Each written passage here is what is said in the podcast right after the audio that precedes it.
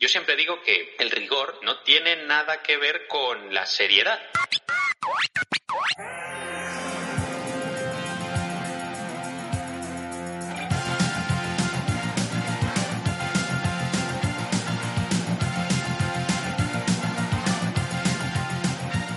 Bienvenidos y bienvenidas a Proyecto Arqueo.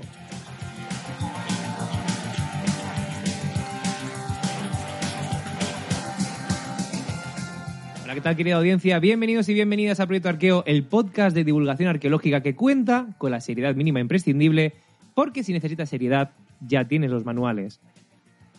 Y en esta ocasión nos hemos preparado un programa de lo más didáctico, de lo más experimental de alguna manera. Vamos a intentar indagar en historias personales, vamos a intentar hablar un poquito de, experiencias con el, el, personal, ¿no? Profesional de la arqueología en todos sus ámbitos. Vamos a hablaros desde, desde nuestra propia memoria también, ¿no? Y vamos a intentar ayudar a todas esas personas que quieren pensar en algún momento en entrar en el mundo de la arqueología o que ya trabajan en ella o que están estudiando o que no trabajan en ella pero quieren conocer un poquito los entresijos, ¿no? los intríngulis de nuestra profesión. Y para ello me he buscado a dos personas que saben bastante del tema y que están metidas en el mundillo sindical. Para ello, pues me he rodeado de dos personitas, que una de ellas es Alejandra Vera. Alejandra, ¿cómo estás? Hola, ¿qué tal? A partir de ahora conocida como Alejandra. Y Alex García. Alex, ¿cómo estás? Hola, compañero. Gracias. ¿Qué tal, compadre? ¿Cómo estamos? a partir de ahora tú serás Alex. vale, os voy a repartir porque fíjate que en años nunca me había tocado la tesitura de estar con Alejandra y Alex a la vez. Así que en radio al menos, ¿no? Y, y creo que, que, va siendo hora de repartir papeles. Lo hemos, bueno, hecho, primero lo, de lo todo, hemos hecho adrede. Habéis hecho adrede para ponerme lo más difícil todavía, si cabe, ¿no? Lo primero que quiero que me contéis es un poquito de dónde venís. Cuéntame tú primero, Alejandra, de dónde vienes, ¿no? ¿Cuál es tu, tu pasado, tu historia que te ha traído aquí? Mi historia, uff, mi historia. Mi historia académica, por favor, porque si historia... no. Ah, bueno, claro, vale, vale. pues en realidad mi historia académica empezó en bachiller cuando yo quería ser astrónoma, pero parece ser que en vez de mirar a los planetas acabé mirando a... al suelo. De mirar para arriba para mirar para abajo, ¿no? Exacto. Y acabé en la Universidad Autónoma de Madrid haciendo historia y pues la vida me terminó llevando a Valencia a estudiar el máster de arqueología. Uh -huh. y, y, nada, y entre voluntariados, prácticas y todo este maravilloso mundo laboral, uh -huh. pues acabé trabajando como arqueóloga con una especialización en, en antropología forense. Y nada, pues la loca de los Eso muertos. es lo soy. de los huesitos, ¿no? Que suelen llamarlo, ¿no? Eso es, los huesitos, los huesitos. el pincelito, ¿no? Y la... El pincelito, eso es, el pincelito. Yo soy la del pincelito. Bones, ¿no? pues en realidad sí. Sí, esa es la gracia. Cuando alguien te pregunta, ¿eso es como Bones? Y tú dices, pues la verdad es que sí. Te ponen cara de, no, no puede ser, es cierto. Exacto.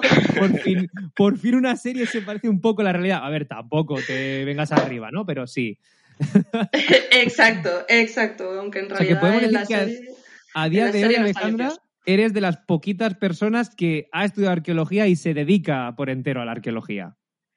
Sí, por suerte sí. Sabes Hostia, dicho, ¿no? dicho sí, sí, dicho así en voz alta, ahora la verdad es que, que sí, sí, es un privilegio.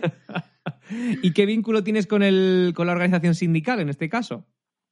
Pues en este caso fue por, por un por compañero, porque me encontraba trabajando en el mismo proyecto en el que en el que el compañero dijo ¿y si creamos esto? y dije pues venga adelante si total si no van a ser Entonces, igual.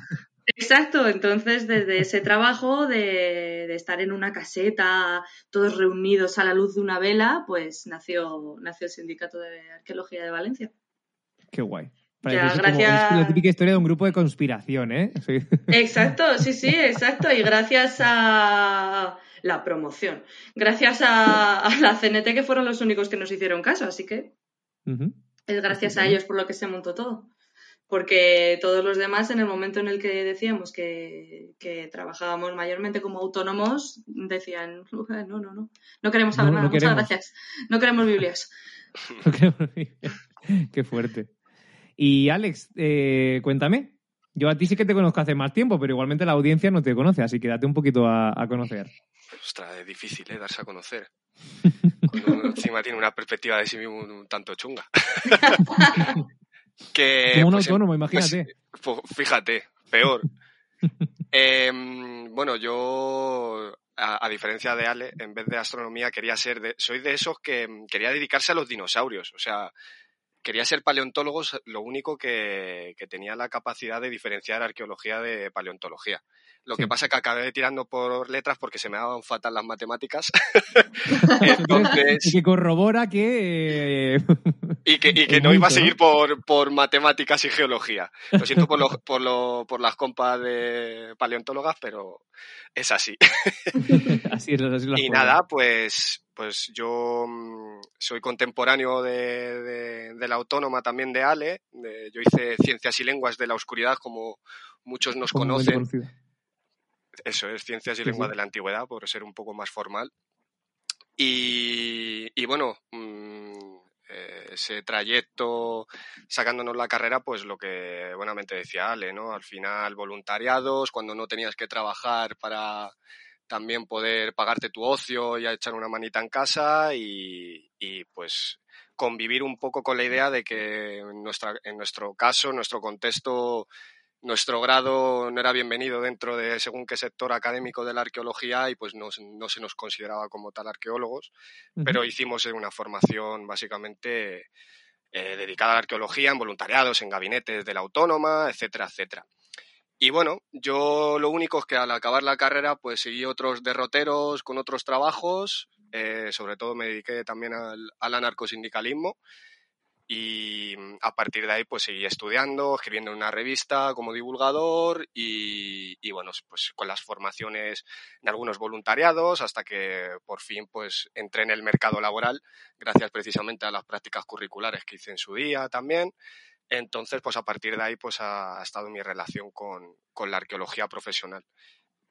Y en tu caso, el vínculo con el sindicalismo es desde Madrid, ¿no? No desde Valencia. Efectivamente, en mi caso es desde Madrid. Yo empecé en, la CNT hace, pues, seis añitos ya, hace, sí, seis añitos, y aquí en Madrid. Entonces bebo mucho de, ese, de ese sindicalismo más combativo, ¿no? Claro. Yo, yo quería montar, en gran parte tenía muchas ganas de reunirnos para este programa porque sí que es cierto que cuando hablo con gente, ya sea en el entorno que sea o en el contexto que sea sobre la arqueología, mucha gente te pregunta, ¿y cómo es trabajar en arqueología? Y claro, yo, ya me quedo en blanco. Llega un punto en el que pienso, uff, ¿por dónde empiezo? Y sobre todo, no hay un trabajo de arqueología, hay una variedad muy extensa, porque es una disciplina muy extensa, muy variopinta, que va a beber a un mismo lugar, ¿no? Que es trabajar con la historia, ¿no? Con su materialidad, para, en fin, para generar narrativas, para generar contextos, y para muchas otras cosas, ¿no? Y claro, eh, el que sea un trabajo tan variado, porque ahora si queréis ponemos más ejemplos, ¿no? De qué tipos de trabajo podemos encontrarnos, ¿no? luego al final manualmente, ¿no? Pues laboratorio, campo, en la academia, divulgación, no sé qué. Eh, e, en ese tipo de... ¿Creéis que tanta variedad de tantos trabajos de arqueología ha hecho que sea, que sea siempre muy difícil que estemos, que seamos personas que estemos organizadas? O sea, quiero decir, yo en la arqueología no he visto nunca comunidad. Nunca he visto una, una comunidad arqueológica. Al igual que hay una comunidad de médicos, o una comunidad de geólogos y geólogas, o una comunidad de whatever, lo que sea el trabajo, ponga usted trabajo X aquí, arquitectos y arquitectas o lo que sea. Sí que es cierto que la arqueología desde el minuto uno, yo desde el minuto uno que llegué a la carrera me di cuenta que no había una sensación de unidad, de que cada persona o cada departamento era como un pequeño reino, sobre todo cada departamento, la universidad era como un pequeño reino inexpugnable en algunos puntos, ¿no? Y que intentabas acercarte tenías que ganarte como el favor de, del patrón o del, o del monarca de turno, caerle en gracia para que te dejara acceder de alguna forma o te o estuvieras al día o recibir algún tipo de favor, ¿no? Qué apertura más cañera, Carlos, por favor. Sí, no, yo, por, a diferencia de, de, vosotras dos, yo tengo la ventaja de que a mí la academia ya me da exactamente igual porque no formo parte de ella. O sea, intento mostrarle a la gente que nos va a escuchar que tenemos una realidad muy cruda y sobre todo también para advertir a las personas que se quieran dedicar a la arqueología que tienen un camino de pelea muy arduo eh, porque la gente que te está formando son también la gente que te está quitando el trabajo de alguna forma. No por competición, sino porque no te están favoreciendo un entorno laboral estable ni agradable ni siquiera. Es un entorno muy hostil. Porque las cosas como son. En arqueología parece que estemos trabajando en la franja de Gaza. O sea, no le caes bien a los arquitectos, no le caes bien a la gente porque estás haciendo obras, no le caes bien a, a los políticos porque no sé qué. Y todo el mundo quiere luego un pedazo de ti, ¿no? Y es... Ni a otros arqueólogos. Eso es cierto, eso, es súper la- esa- cierto. esa- Eh, eso yo creo que es la base, que ni Hay una de canibalización, propia ¿creéis, en la arqueología?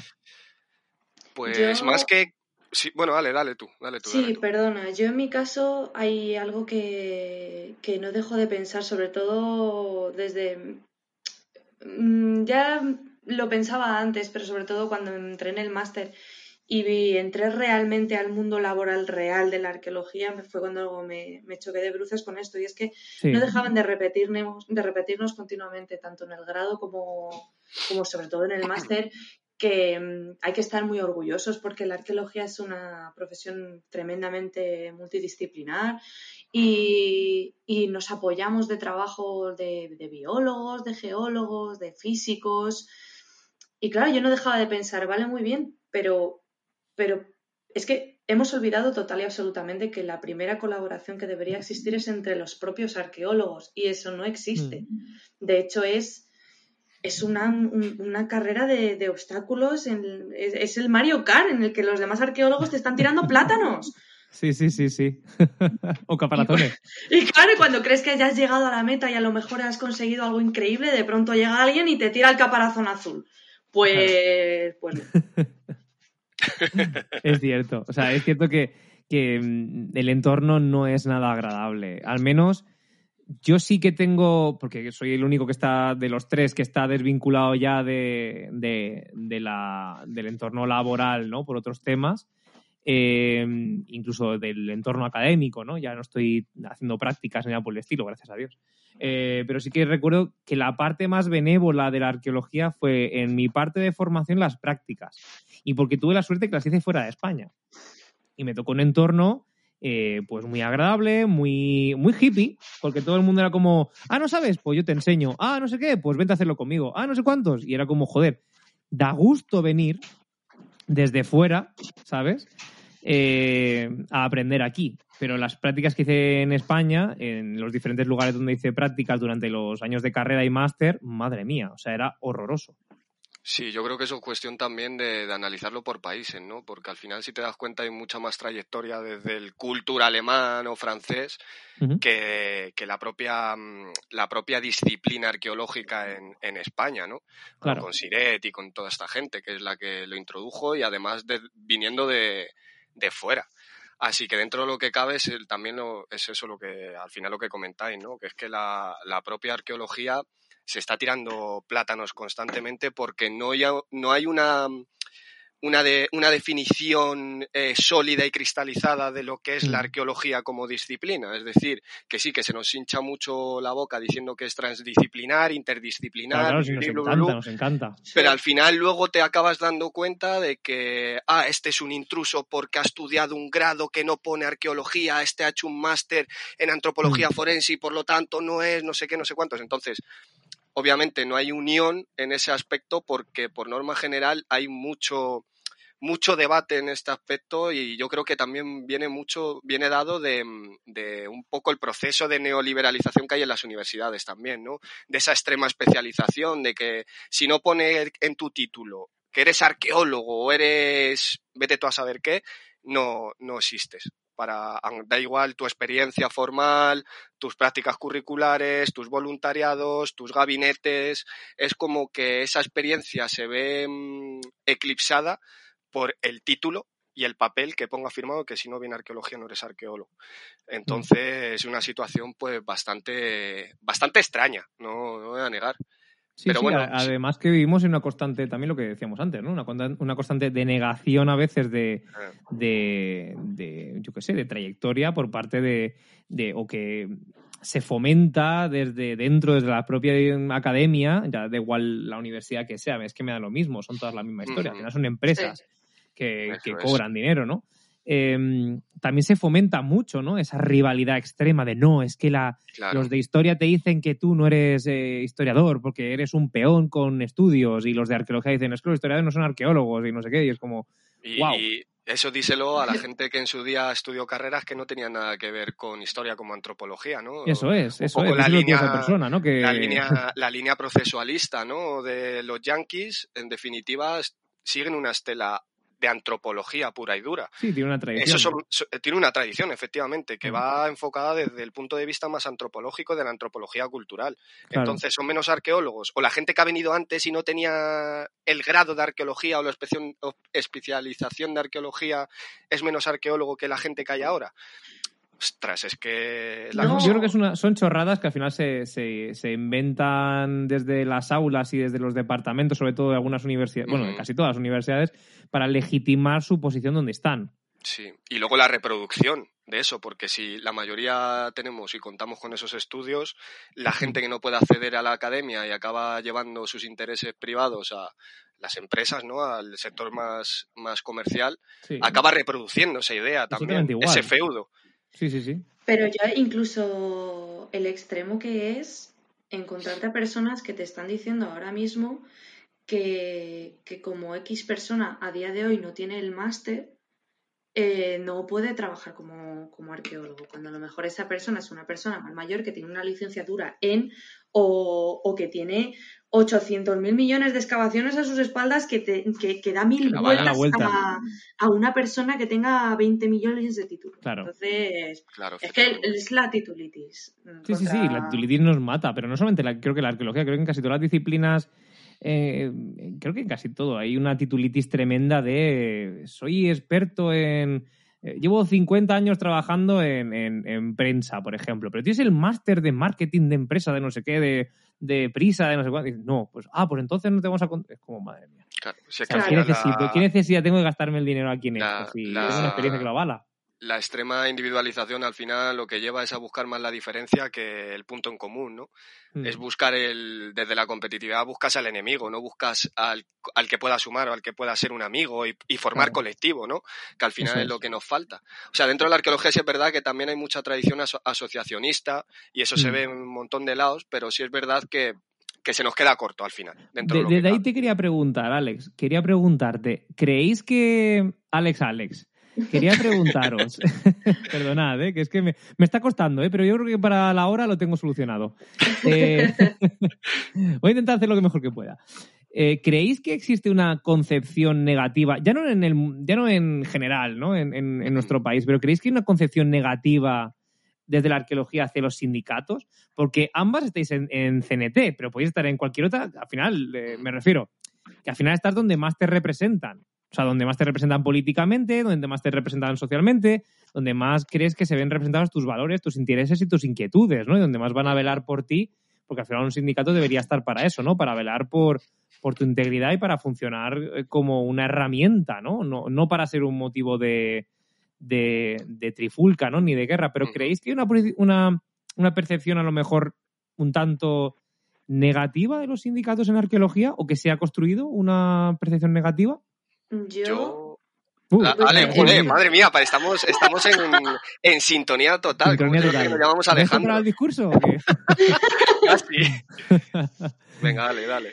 Vale, gracias. Yo puedo decir total, vamos, de manera total y absolutamente abierta que sí. O sea, yo me estoy encontrando de bruces con muchísimas personas de mi entorno, muchísimas que no dejan de protestar, no dejan de quejarse, no dejan de, de- de decir lo mal que está la situación, no solo de decirlo, sino tú interactúas con ellos y, y, y es, todos están hundidos, todos están mal. Pero después, a la, en el momento en el que surgió el sindicato y empezamos a comentárselo a nuestros compañeros y compañeras, de pronto ya no, no estaban tan mal. De pronto no se querían asociar con, con esto. Bueno, ya cuando en el momento en el que mencionamos la CNT, por supuesto, ya todo el mundo dijo, no, nada, nada, nada, déjame, déjame.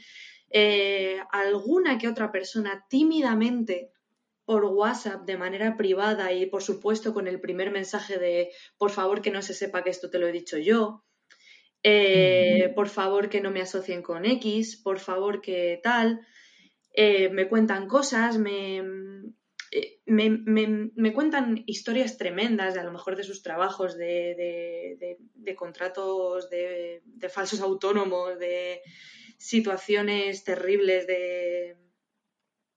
Se me ha dado la palabra totalmente, de abuso laboral, perdón. Sí. Y, y de claro, yo después les hago la pregunta, ¿qué quieres hacer?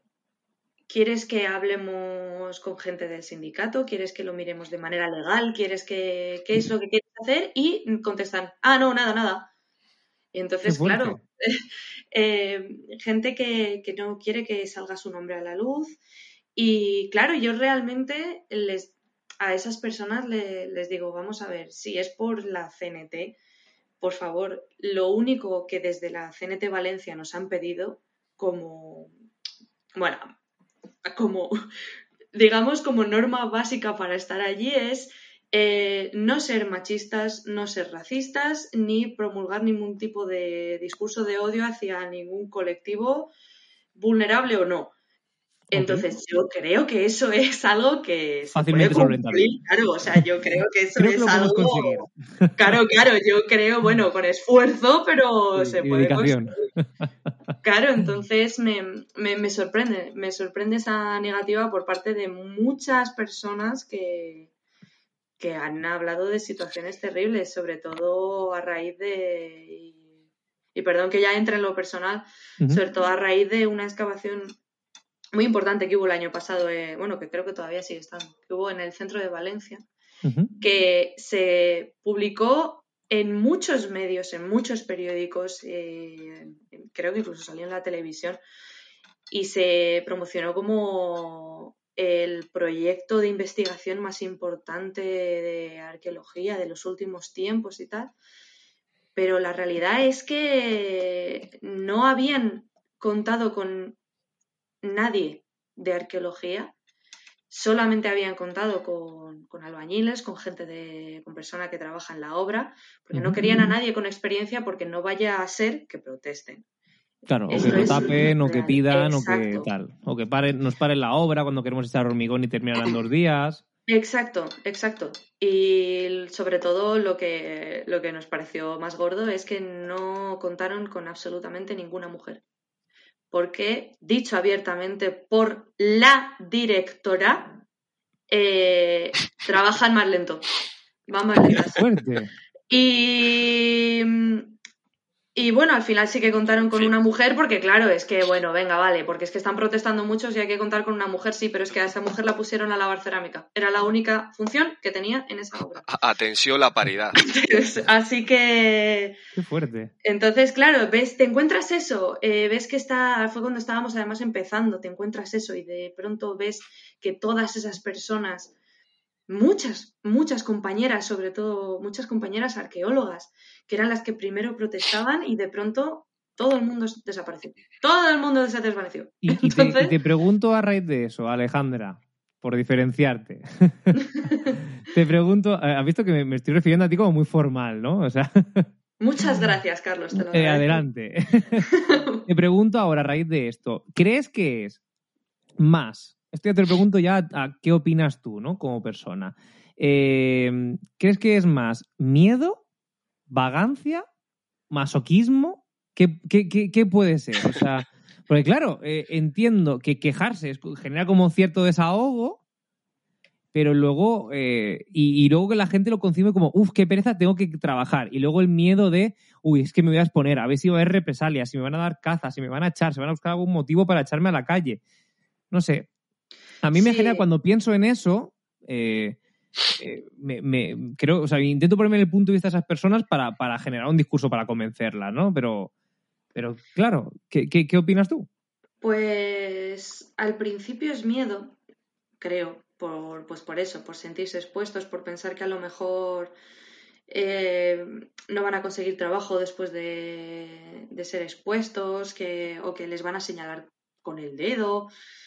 Eh, pero yo creo que también hay un punto de vagancia, porque al final somos todos humanos y a todo el mundo después de trabajar o después de estudiar nos apetece estar tirados en casa y a lo mejor, uff, es que ahora tengo una asamblea, uff, es que ahora hay que ir a no sé qué. Entonces, yo, yo soy la primera que, que a lo mejor a una tarde digo, joder, macho, ahora tengo que ir a esto.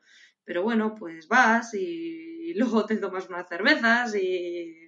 Claro. y- y- pero sí, yo creo que principalmente es el miedo a, a perder el trabajo. claro. Alex, Alejandro, Dígamelo. ¿tú qué opinas? Cuéntame. Ni más preguntas. Pues. ¿Cuál es la pues, situación en Madrid? Porque claro, en. Valencia ya la hemos visto, pero ¿cuál es la situación en Madrid? O sea, Pues la situación en Madrid, pues más de lo mismo. Más de lo mismo. Eh, hay, obviamente, hay empresas pues, que te tratan mejor, otras que te tratan peor. Pero bueno, a nivel sindical como tal, al final es eso. Hay una trayectoria en la que, en la que directamente yo creo que es más contexto social, ¿no? El franquismo sociológico que se ha dicho muchas veces, que al final la herencia de esa idea del sindicato vertical queda. Eh, un sindicato que pasa de ti completamente, que, eh, que llega a acuerdos con la patronal, que no llega a acuerdos con precisamente con la mayoría trabajadora, que se les vende, que hay temas, pues, yo que sé, como casos muy turbios, como el tema de las viviendas que se hicieron en, en cierta época, que no, no me voy a parar a, a mentar. Y al final, pues obviamente cae, cae, cae la, mm, la idea que se tiene de los sindicatos, ¿no? Y se ve a los sindicatos como personas que quieren, o bueno, como colectivos que lo que quieren es coger más poder. Y no falta razón, porque al final esos sindicatos verticales, esas jerarquías, esos aspectos dentro de lo que cabe, lo que fomenta que haya poder y lo que fomenta que haya intereses individuales frente a intereses colectivos de- del trabajador, ¿no?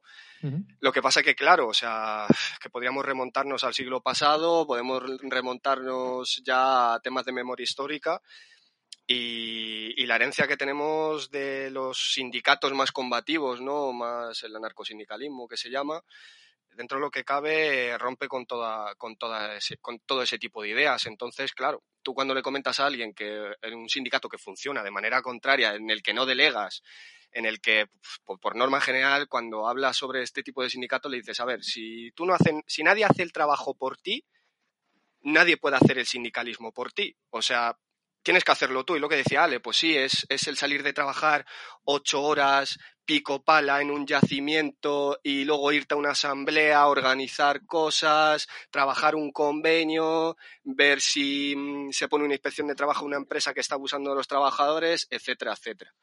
Y en cuanto a eso, en tanto en cuanto que, pues, en cuanto a eso más bien, hay un miedo brutal. Hay un miedo brutal a lo que decía Ale, si es que al final es eso, es miedo a, a exponerse, miedo a quedarse sin trabajo, sobre todo un trabajo que ha sido difícil acceder a él, porque por norma general entramos en el mercado laboral saliendo de la, de la carrera con la autoestima hecha, si se me permite, Sí, hecha mierda, sí, sí, o sea, Sí. sí, sí, totalmente. O sea, hecha completamente que hecha no mierda, entonces nadie que no haya salido de la que carrera no, con- con- efectivamente, con eso, o sea, todos hemos salido fatal. Y entonces, si para colmo tienes a lo que viene siendo eh, ese nivel, ¿no? De la gente que, o- o, mm, que tiene el poder dentro de esa academia o dentro de esas empresas, te dice que no vas a ser nada en la vida, o que no vas a ser nunca arqueólogo o arqueóloga, o que entrar en la academia es imposible a no ser que hagas esto, esto y esto. Y a- aparte de que todos hemos vivido favoritismos, todos hemos visto cómo se ha excluido a, a gente según su por, por sectarismos propios, ¿no? Dentro de, sí. de Yo este no- mundillo. yo no me olvidaré jamás eh, varias cosas de la carrera, ¿eh? y lo puedo decir, no voy a decir nombres evidentemente, pero sí que recuerdo a cierta persona eh, muy importante en el mundo de la arqueología que nuestra primera clase nos dio la bienvenida y nos dijo, ustedes aquí no van a tener que hacer otra cosa nada más que competir, ser los mejores, y solo los mejores que serán seguramente un 10% de ustedes conseguirán trabajo, el resto va a ser competición pura y dura y no les garantizo ni siquiera que van a tener trabajo. O sea, no es palabras textuales, pero sí que recuerdo que fue así. ¿Por qué No, claro. me estoy imaginando quién era? Porque Sí. creo que a mí me dijo lo mismo. No fallaría, seguramente, no fallaría. Seguro. Pero No falla, no falla pero es- siempre, es heavy, siempre pero la misma en mi carrera también vi muy poquito, muy poquita solidaridad porque se favorecía también a veces a personas que tenían unos privilegios bastante elevados por eh, venir de familias con muchas más posibilidades que a lo mejor lo confundíamos con altas capacidades o no, pero me refiero a, no sé. Sí, bueno, eh, pero. He visto que casos de gente que dejaba la carrera aquí- por trabajar y tener que estudiar a la vez en el Sí. máster. Podríamos también, entrar o a analizar, podríamos entrar a analizar un montón de, de aspectos, Claro. desde el contexto socioeconómico al hecho de que la meritocracia o, eh, o incluso el, el sistema aritmético que muchas veces prima más, obviamente, la memoria, ¿no? Que otras facultades Sí, sí, más de experticia o de eh, habilidades prácticas, etcétera, Y- y etcétera. es que paradójico- además en un trabajo como esto es súper necesario. Claro, es lo que te iba a decir. Y es paradójico porque estamos en una, en una disciplina de, de- de personas para las personas. O sea, estamos hablando de una disciplina, una ciencia humana y social que, que estudia al, al- al ser humano para ayudar al ser humano de alguna forma. Sé que suena como muy, muy romántico o incluso muy cursi, pero, pero es verdad. La, la arqueología es una disciplina que estudia al ser humano y su contexto y su entorno y demás, principalmente para ayudar al ser humano de alguna forma, porque si no, ¿qué sentido tiene? La pro- el propio onanismo intelectual, el ser muy Claro. cool por saber muchas cosas, el, el almacenar datos en un, en un armario viejo, no. Eh, tiene una final es utilidad, eso, ¿no? De alguna forma, o eh, tiene una reflexión. el punto de vista científico, al final, dentro de lo que cabe, la sociedad te está permi- permitiendo ser científico, ¿no? Tú no estás produciendo nada más que temas intelectuales, estás, estás produciendo, no entre comillas, si nos nos ponemos en, en un poco la terminología que utiliza el propio sistema, produces ideas, ¿no? No generas comida, no generas nada, nada más que ideas. Entonces, en cierto modo, la sociedad te está sustentando para que tú puedas remitir esas ideas a la sociedad. Si esas ideas no son devueltas a la sociedad, lo que estás haciendo es puro elitismo. Mm. Es elitismo, estás creando feudos de ideas, ¿no? Estás creando que porque, porque tú estés en la academia o estés en un punto súper elevado de, del mundo académico, empresarial, lo que tú quieras, y luego no lo remites a la sociedad, lo siento, pero a mi modo de vista eres un parásito, no eres un, Sí, sí, sí. no una persona que, que esté haciendo una función social. Que en cierto modo, ciencias sociales va por ahí, ¿no? Claro, al final el propio nombre lo dice, ¿no? Pero, Claro. pero sí que es cierto. Tam- tampoco lo tenía muy preparado, pero me da la curiosidad y creo que hay mucha gente que nos está escuchando también, ¿no? Y a, y a ver si, si me contáis, porque eh, en el programa siempre me gusta sacar anécdotas, ya no sé si personales o de otras personas, no hace falta decir nombres ni nada, pero, pero me gusta un poco ilustrarle a la gente, siempre la medida de lo posible, si se puede hacer, ¿no? Experiencias que hayamos vivido, ¿no? En, en el mundo de la arqueología, ¿no? Sobre todo pa- para que aquellas personas que están en la carrera o la van a empezar o tienen curiosidad por ver cómo lo hacemos eh, y no tienen que dedicarse a esto o se dedican a otra disciplina o sencillamente les gusta escuchar el programa porque yo qué sé, ¿sabes? También hay gente también muy masoquista, que hay de todo.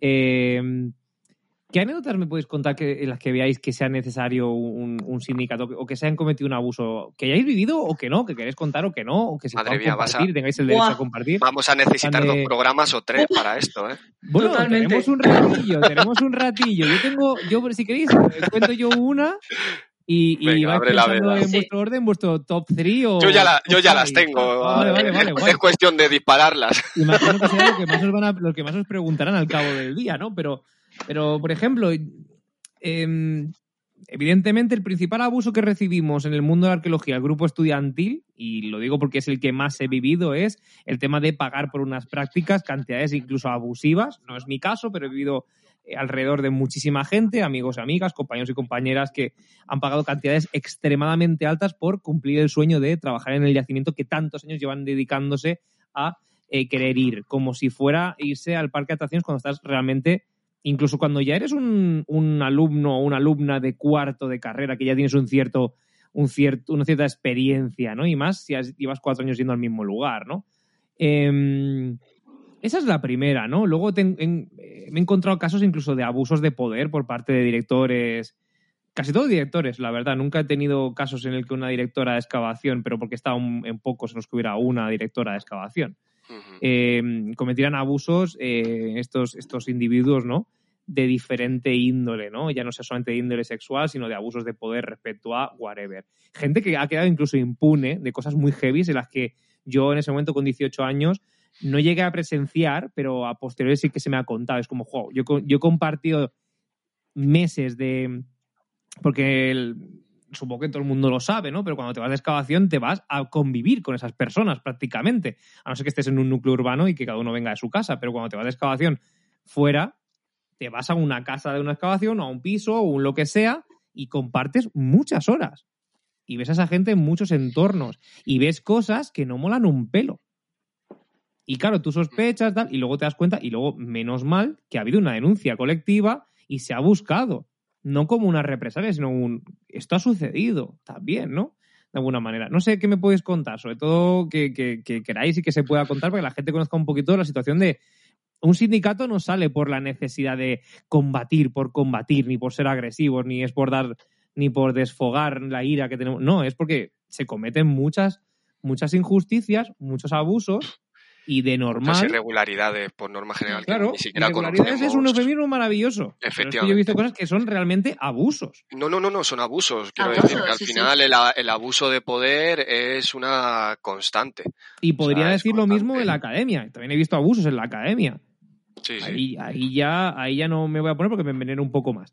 Pero No, pero que- yo creo que ya es Sí. que mm, hay una. Hemos llegado a un punto, creo, que una cosa es el mundo académico y otra cosa la, arqueología de campo, porque es que ahora mismo el mundo académico, el poco contacto que tuve en el máster, a mí me, a mí me dejó total y absolutamente horrorizada y no y, es que ya me provoca un rechazo. El mundo el- la parte académica de investigación de universidad eh, que tu nombre tenga que estar asociado al nombre de una persona porque si no tu trabajo no es válido bueno como si sí das un padrino, ¿no? Una, validación del padrino de la familia, ¿no? Y es como, eh, guau. exacto pero bueno sí yo ya tengo mi top 3 pero Venga, pues ¿quién empieza con tu empezar? top 3, tu top 3 de... mm, Top 3 de, ¿cómo lo llamamos? Top 3 de situaciones complicadas. Peliagudas. Peliagudas,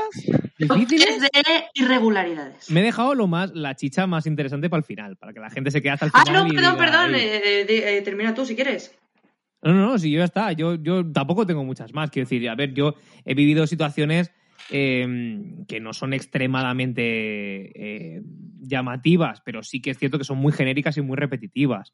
Eh, yo he visto un director de excavación bastante conocido ahora mismo, que en su momento nos ah, preparaba cursos y historias y tal, y que acabó siendo el, el foco de mucha gente en cuanto a denuncias de acoso sexual.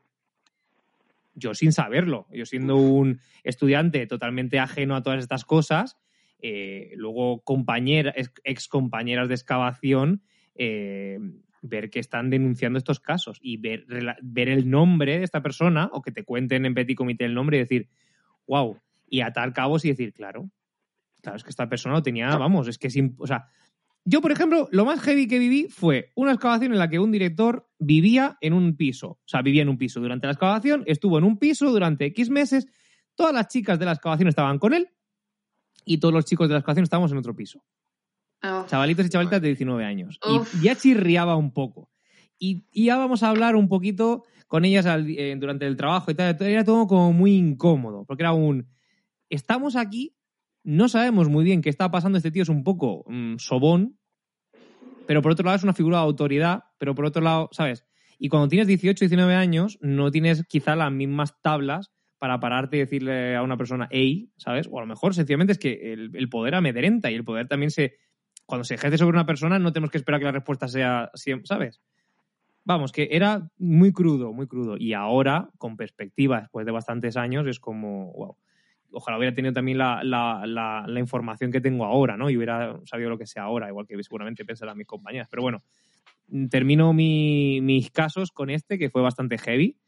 Y, y espero que nadie tenga que pasar nunca por eso, porque no contaré más detalles, porque había detalles bastante más escabrosos, pero bueno, difícil de, de vivir, desde luego. Totalmente. Sí, sí, totalmente.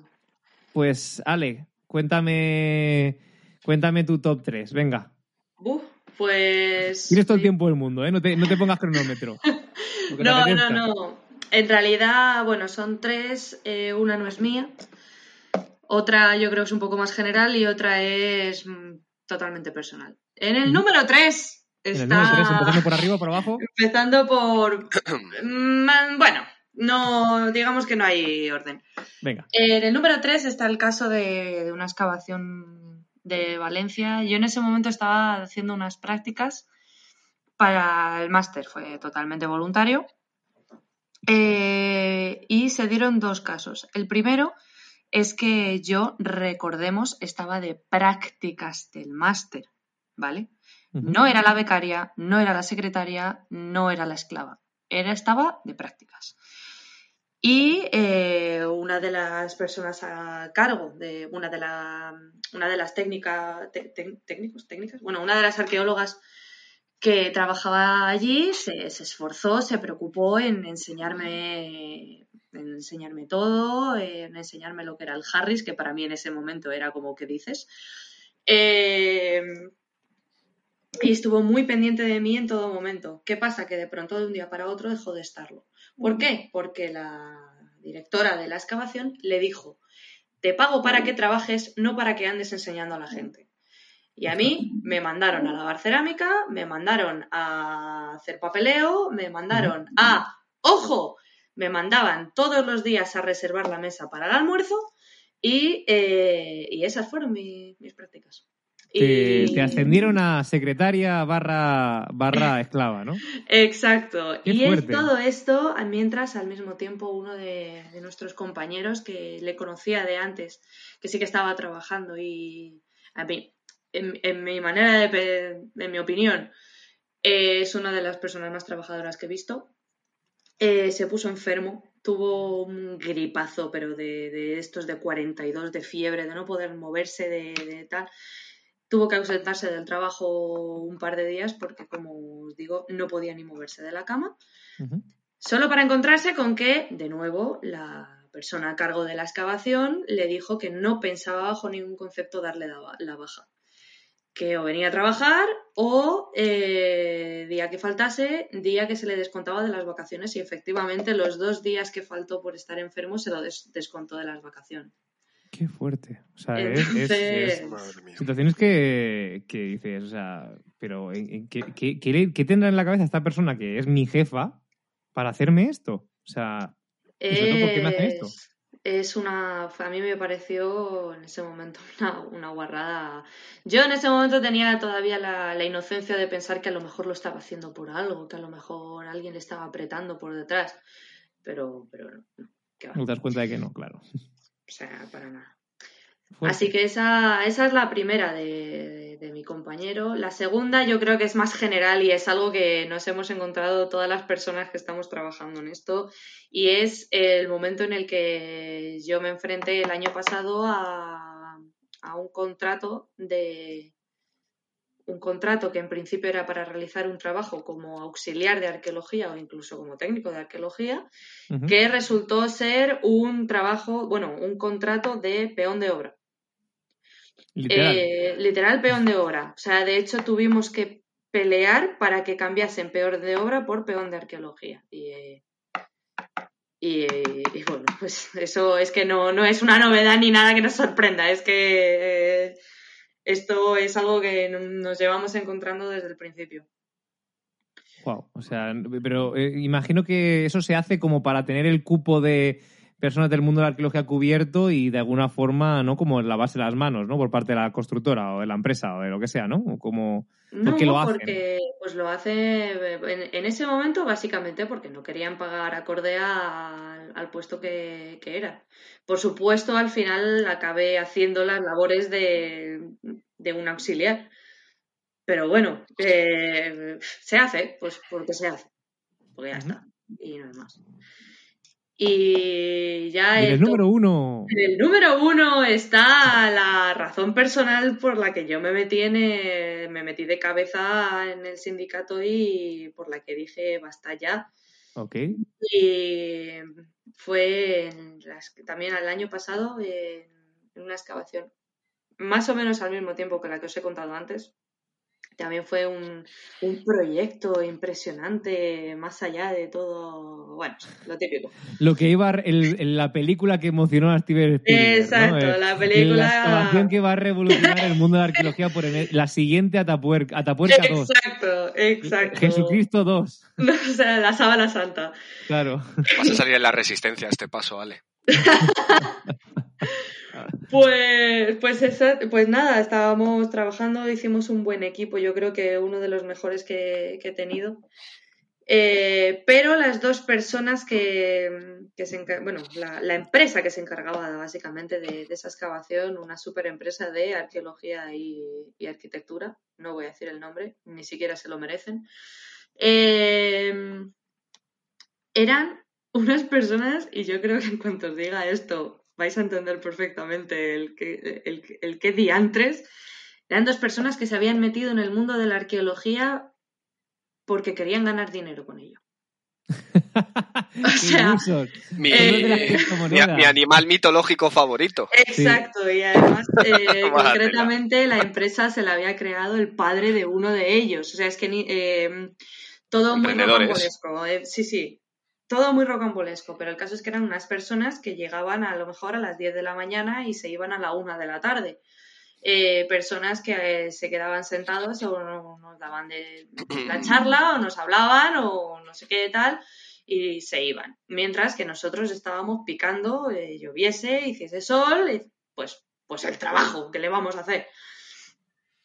Hasta que un día tuvimos que enfrentarnos al maravilloso muro de, de, hace 10 años, que había que quitarlo ya como fuese, por Dios, que era de hormigón armado, y ni con pico, ni con motopico, ni no había maneras de quitarlo, y al final... Como me gusta la palabra motopico, ¿eh? Motopico. como arma, arma de videojuego. Eh, Totalmente. motopico. Motopico nivel 10 tal cual. Y, y, ya había un momento que era imposible, estábamos reventados. Los días anteriores habíamos estado subiendo todos los sillares de un muro a pulso estábamos reventados y nos echaron la bronca por descansar. Nos dijeron que, teníamos que seguir, que no podíamos más tal. Eso llevó a una bronca bastante importante en la cual lo considero, yo soy una persona que conserva mucho las formas y me considero bastante educada, pero que aquel día acabé gritando. Y entonces fue cuando esta, una de estas dos personas me dijo que es que si me canso picando es que no valgo para este trabajo.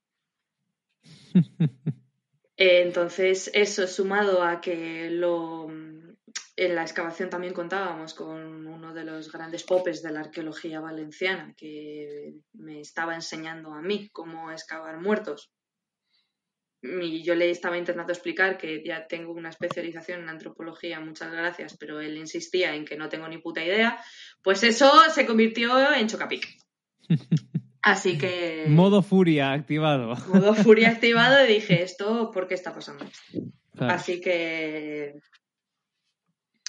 Y esa es mi historia, Patricia. Ya estaría. ¡Wow! ¡Qué fuerte, ¿no? No has dejado nada, Ale. Tu punto de inflexión. ¿Eh?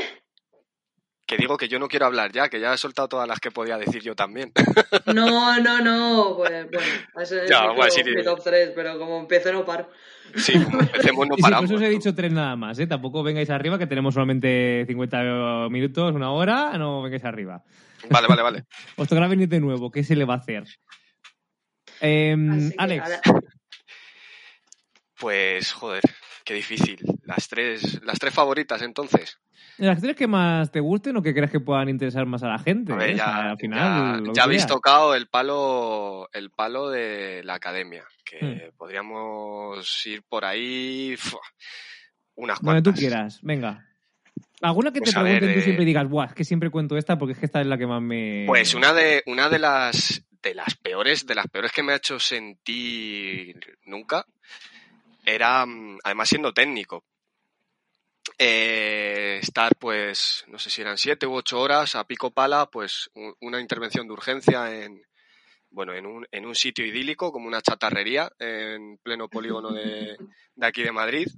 Tiene, tiene glamour, Pues ¿no? Guau. un, un Huele como glamour Mónaco maravilloso esto, estar huele como entre. Mónaco. Pues imagina porque hubo un incendio en todo, os, os podéis hacer a la idea que se quemaron un montón de, de lavadoras y eso era, era puro cáncer. Pero bueno, me han llegado a, a- bueno, aparte de que me, me- en, época de pandemia estamos hablando, ¿vale? De fumarte en la cara y tirarte el piti en la carretilla que estás llevando.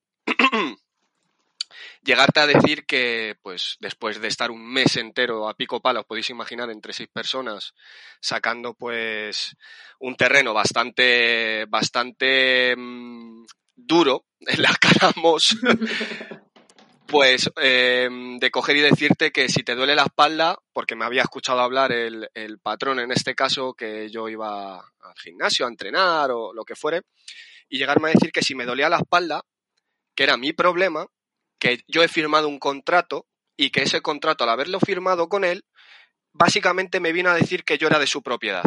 Entonces yo tenía que estar durante ese mes simplemente pensando en sacar su trabajo adelante. Su trabajo, obviamente, su, su excavación, porque obviamente nosotros como técnicos, incluso los, bueno, los compañeros, otros compañeros que eran de, de peonaje especializado y demás, eh, pues no, no, no teníamos nada que ver con ese, con ese yacimiento, ¿no? Entonces fue curioso el hecho de cómo me hizo sentir como un puñetero esclavo, o sea, literalmente, no, no os voy a engañar. El hecho de que te diga a alguien que le perteneces, que no puedes hacer nada fuera que pueda, yo que sé, hacerte daño físicamente, pues claro, que, me hacía daño ir a entrenar una hora tres veces a la semana. Pero ocho horas Pero no ocho horas era- picando, efectivamente, y llevando carretillas y subiendo y era- bajando, y en pleno febrero estar limpiando cerámica con un frío del carajo, eso no hace absolutamente nada, pero justamente la hora que te vas a entrenar Es así. es que, claro, claro, efectivamente. Todos sabemos que ocho horas picando es el Sí, Cortilandia, sí, sí, e- ¿sabes? efectivamente. Y el hecho de que firmas un contrato debe haber una cláusula que, que desconozco como sindicalista que pone, eres mío, Eres para mí. Eres para mí, Firma y tú eres para para mí. mí. Efectivamente. Qué fuerte. Bueno, esa es una de las que a mí personalmente más, más me ha dolido y más me ha marcado porque, madre mía, hosti tú. Otra de las tantas fue, bueno, eh, una de las que también a mí me, me perjudicó bastante eh, fue cómo nos negaron, bueno, un director nos negó el acceso al agua. El hecho de estar todo el rato, todo el rato poniendo trabas para no tener, para que la empresa en sí no pusiera agua en el yacimiento para beber nosotros. Obviamente eso acabó, acabó yendo a buen puerto, ¿vale? Pero durante mes y pico eh, el director no, nos negó ese acceso y que no, que eso no era tal, hasta que obviamente vinieron ya los jefes y dijeron que, que, que tararí que te vi. Pero que era en plan, eh, voy a parar para beber porque estoy seco. No, porque el cambio No, no, o sea, no, no, osos directa- polares- No, directamente no. El agua, si queríamos beber agua, que nos lo trajéramos nosotros de casa, que lo comprábamos Ah. nosotros. O sea, el hecho de que... Eh, eh, claro, efectivamente, el hecho Modo de, de ne- no, Serpa no, o sea, de incluso negarte el, no el beber agua en el yacimiento, porque eso sí ya sería muy, muy heavy, Sí. pero sí del hecho de algo que es un bien básico que en todos los yacimientos tendrían que tener, pues al igual sí, sí. que instalaciones en las que te puedas resguardar Claro, en claro. caso de clima peliagudo, en caso de que tengas que ir a un baño Sí. y hacer tus necesidades, Claro, etcétera, porque la- porque etcétera. La gente no lo sabe, pero la arqueología normalmente no es indoor. efectivamente, no, outdoor, no- no es A outdoor. 45 bajo un coche en- como si estuvieras en Sí Fuengirola. Sí, que es está, sí que está quedando didáctico esto, macho. Pero es grave. La gente tiene que saber un poquito también de qué va la historia, ¿no? Sí, sí, sí, totalmente, totalmente.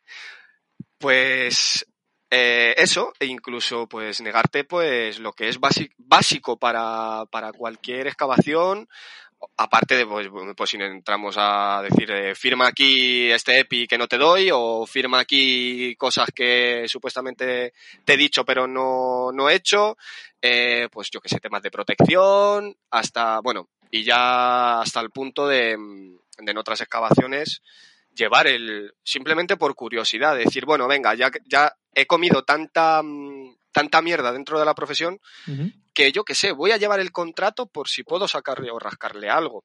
Y efectivamente, darme cuenta ya después de haber acabado ciertos trabajos que mi contrato estaba en fraude de ley. ¿Qué quiere decir que está en fraude de ley? Que te encuentras con una serie de epígrafes que puedes demandar a la empresa porque te ha hecho mal el contrato, estás firmando un contrato que tú no lo sabes porque tú te crees que es normal, porque vives en la precariedad absoluta y dices, joder, esto, ah, cobro 1.300 euros, madre mía, soy el rey ahora mismo. Entonces te das cuenta de que firmas cualquier cosa y hablas con el sindicato, hablas con un abogado, hablas en nuestro caso con los compas de aquí de, de la comarcal sur de Villaverde y te encuentras con que está en fraude de ley y que podía haber reclamado el hecho de que me hubiesen hecho indefinido y si no me quieren hacer indefinido, pues me tienen que dar una indemnización, que obviamente no es lo mejor del mundo porque tenemos unas reformas laborales que son una fantasía, no te sé la ironía. Em, y al final te das cuenta de que me tenía que haber dado una indemnización o haberme hecho indefinido. Y esto te lo comes, pero te lo comes con papas, porque obviamente no, no, no, no desconoces, no sabes realmente, no, no, tienes una base de sindicalismo, no, forman. Y obviamente eh, contorsionan el lenguaje hasta el punto en el que tú no eres capaz de desentrañar qué pone en ese maldito contrato. Y que normalmente lo, que íbamos a decir también, que normalmente la gente entra en el sindicalismo por, por, por experiencia, o sea, entra por rebote, no entra de motu propio porque sí. O sea, me refiero normalmente mm, el, porcentaje que supongo que es más alto, ¿no? La gente entra porque después de que me hagan la enésima jugarreta, ya me he hartado, ¿sabes? Porque estamos hartos de confiar claro, y que nos la cuelen. Y ahí tienes el, la, la, dicotomía, ¿no? El hecho de que hay gente que prefiere, por lo que decía Ale, ¿no? Callarse, quedarse en casa y no hacer nada, el inmovilismo en cierto modo, o ya llegar al punto de decir, mira, ya está bien, vamos a organizarnos porque es que esto es, esto es, de, esto es de broma.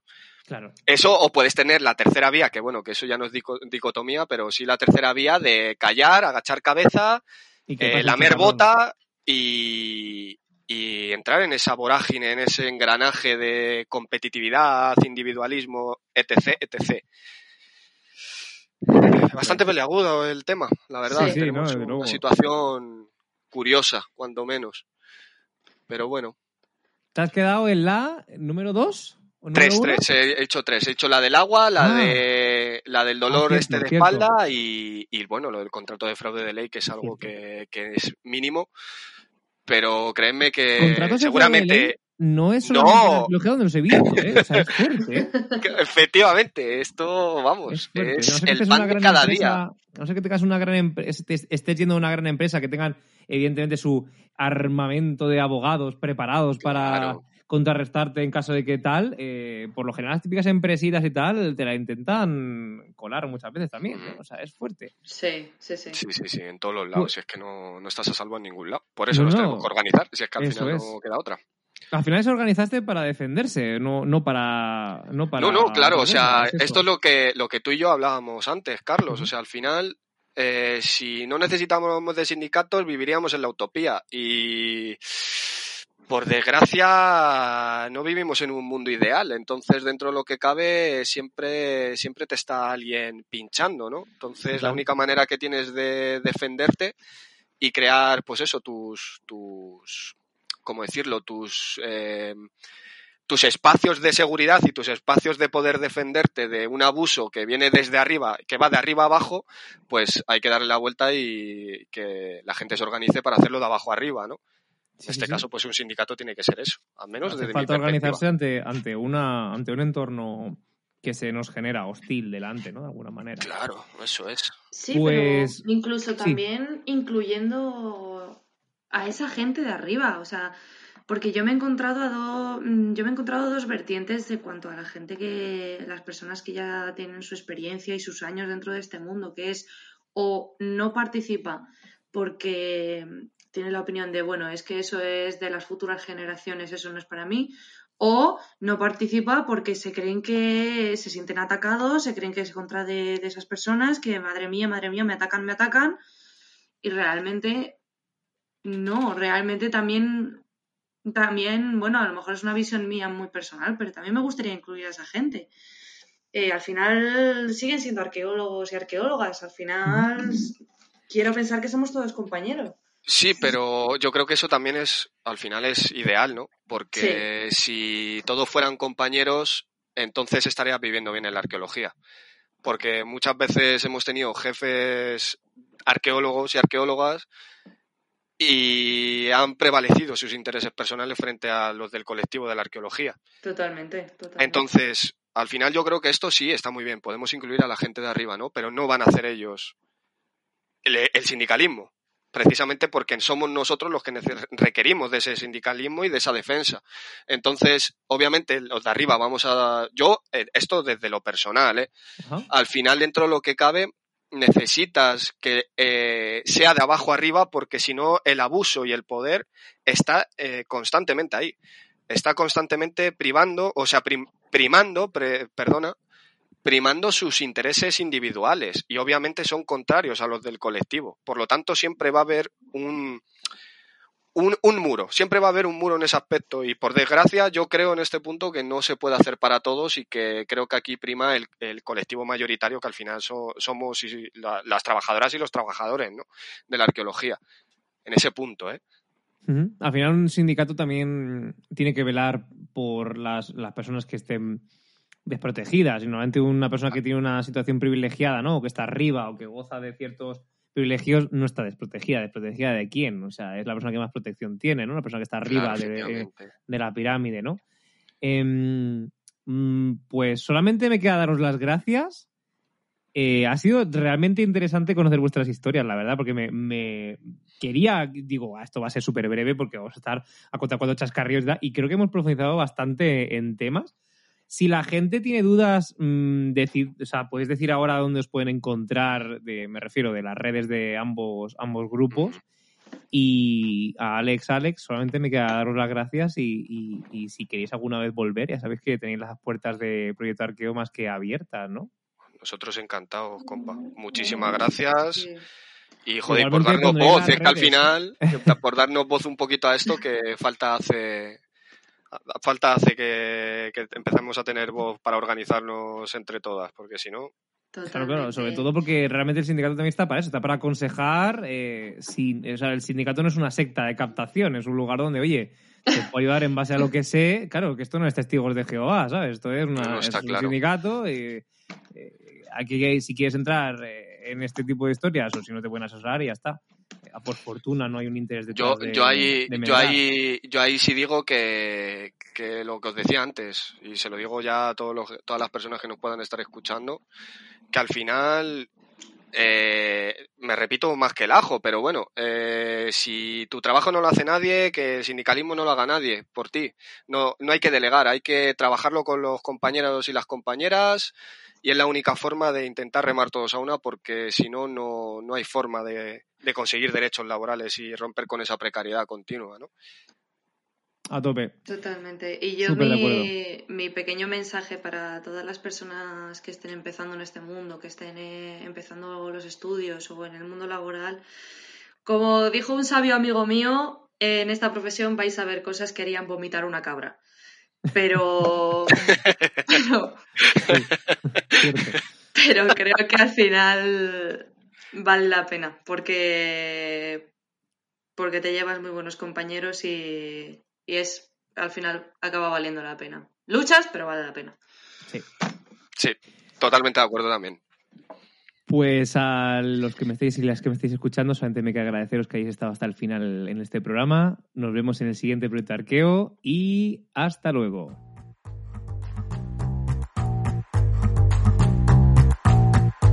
Puedes escucharnos en iBox y en iTunes y seguirnos en nuestras redes sociales, Twitter, Instagram y Facebook como arroba Proyecto Arqueo.